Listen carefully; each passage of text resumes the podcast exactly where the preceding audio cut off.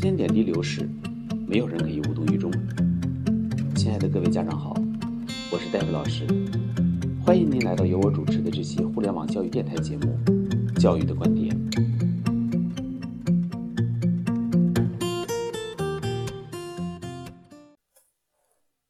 我们这期节目的主题是中高考英语学习的陷阱，那些高失败率的外语学习方法。对于中高考而言，有很多看上去很美，但其实是很高失败率的外语学习方法。比如说，看电影学英文，读名著学英文。对于准备参加中高考孩子的外语学习而言，这些方法往往坑爹。除了一些学霸级和偏科的孩子以外，对于绝大多数孩子而言，其成功率不会超过百分之十。家长可以从自己和身边人的亲身经历来验证这一点。在如今的网络环境下，下载英文电影或找本英文小说并不难。家长亲身去试试这种方法，就知道实际的外语学习效果如何了。实践出真知，不要迷信别人说过什么。不同学习阶段有不同阶段的客观学习规律。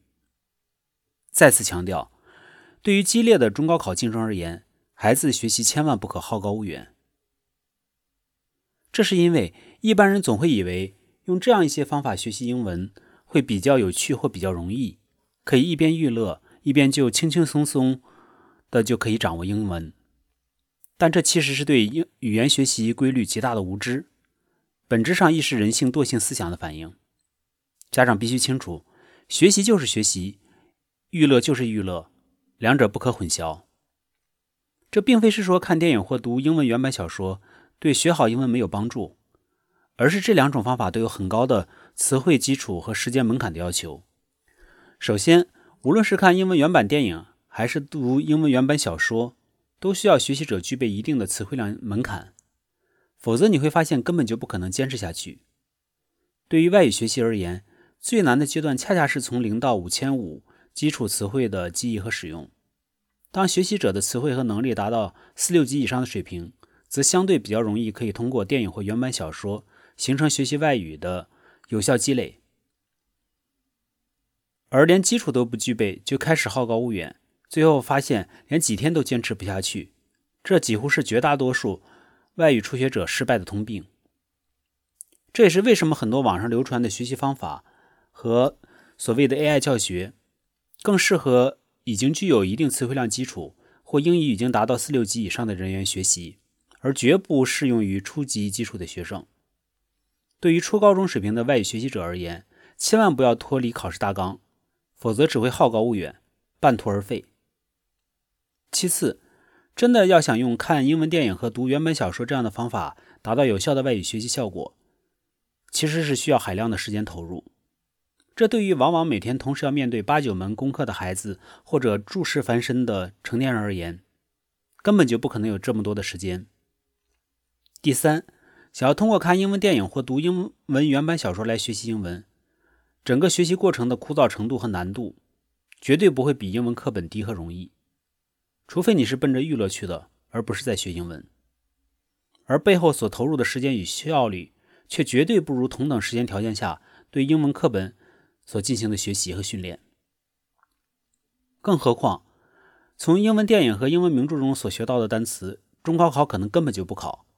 而考试大纲规定必考单词你又不会，还会有什么比这样的学习更糟糕的？David 老师曾经教过两个北师大朝阳附中的初三学生，这两个孩子都能直接看懂英文电影，也能读懂英文原版小说，口语非常流利。家长每周还给孩子请着外教，但是这两个孩子的平时英语考试成绩却都不太理想。David 老师在帮助孩子查找原因后发现。两个孩子尽管知识面比较广博，但有一个共同的问题，就是往往注意力持续时间很短，而且非常容易分散注意力。对于这一类孩子的问题，必须要引起家长的高度注意。除此之外，很多培训机构和网络平台还诞诞生了许多学英语的所谓大师，总结出了一系列看上去花里胡哨、高深莫测的方法，比如说漫画学英文。这位老师呢，在“爱”眼睛这个单词上画个圆圈，然后告诉你这个漫画看上去像一个人脸的形状，那么“爱”这个词的线条正好构成了一个人的眼睛和鼻子，由此你就可以记住它是眼睛的意思。当时听着你觉得这个方法很神奇，对不对？可是这些所谓的方法只能蒙蒙外行和学习英语的小白，因为在英语学习中，这种牵强附会。被精心挑选出来的能进行这种表演的词汇其实是极其少数的，更多的是大量复杂的抽象词汇，这才决定了真正的词汇能力和实际的英语词汇水平。而且，以上这些方法往往也无法解决一些熟词僻义的问题，而熟词僻义恰恰才是中高考的难点和重点所在。还有一些大师则更夸张。号称一堂课可以让你秒懂万级词汇，由此可以奠定一生的词汇基础，这听上去多美啊！实际上呢，依然是在利用人们好高骛远、贪多求快的心理。这种夸张的宣传是否已经触犯了广告法，姑且不论。我们就以实际的效果来论。给您一个小时，您给我懂得万级词汇试试。无非是噱头后面又一个坑爹无限的深坑。一位被忽悠报了这位大师一百八十天词汇死磕课的学生告诉 David 老师，其实这位老师的所谓的词汇学习方法依然是换汤不换药，主要是靠死磕和死记硬背。除此之外，还有什么联想谐音记忆法、词根词缀记忆法等等。对于初学者而言，往往会发现背后都是一个时间的大坑。也依然没有脱离死记硬背的传统套路，只不过换了一个个让人眼花缭乱的概念。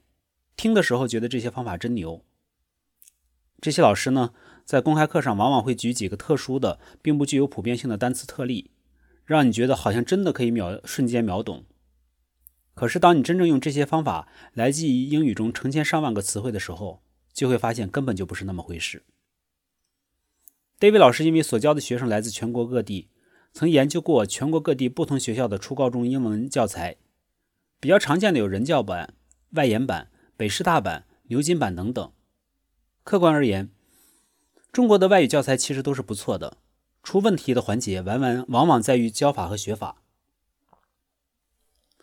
而对于外语学习者而言，真正的学习和记忆难点，也就是整个学习和教学过程中最有效、最有价值的部分。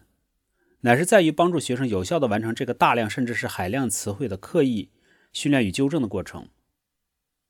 对这一过程，每个词汇反复细致的不断纠错，非常需要毅力和针对学习者不同基础和不同学习问题的具体解决方案。这个才是教育的真功夫，而这一点却却恰恰是任何教材本身，或者是批量化复制的 AI 工具所无法做到的。对于未成年人而言，AI 智能往往更容易沦为娱乐的工具，因为娱乐永远比艰苦的学习更能吸引孩子的兴趣和注意力。这也是 David 老师所独创的外语大循环记忆法能够一枝独秀，迄今无法被替代的根本原因。因为对于基础教育而言，教育是一个设计孩子心灵的过程，细致、曲折而艰辛，往往涉及到。孩子的人格、价值观、学习认知、学习习惯、学习习惯的塑造，这之后才是所谓具体的学习方法。孩子教育所涉及到心理的、心理学的复杂问题，也绝非仅仅是上课或是一种简单的工具或方法就能解决的，需要扎扎实实、脚踏实地的过程。孔子所提出的因材施教，才是教育永远核心的原则。此言非虚。好的，我们这期节目就到这里，期待您的宝贵意见。我的 QQ 邮箱是二三七六零九幺七四 @QQ 点 com。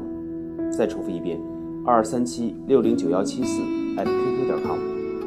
同时，欢迎您关注戴维老师的微信教育公众号“中高考英文快速提分课堂”，有关于孩子英文学习的任何问题。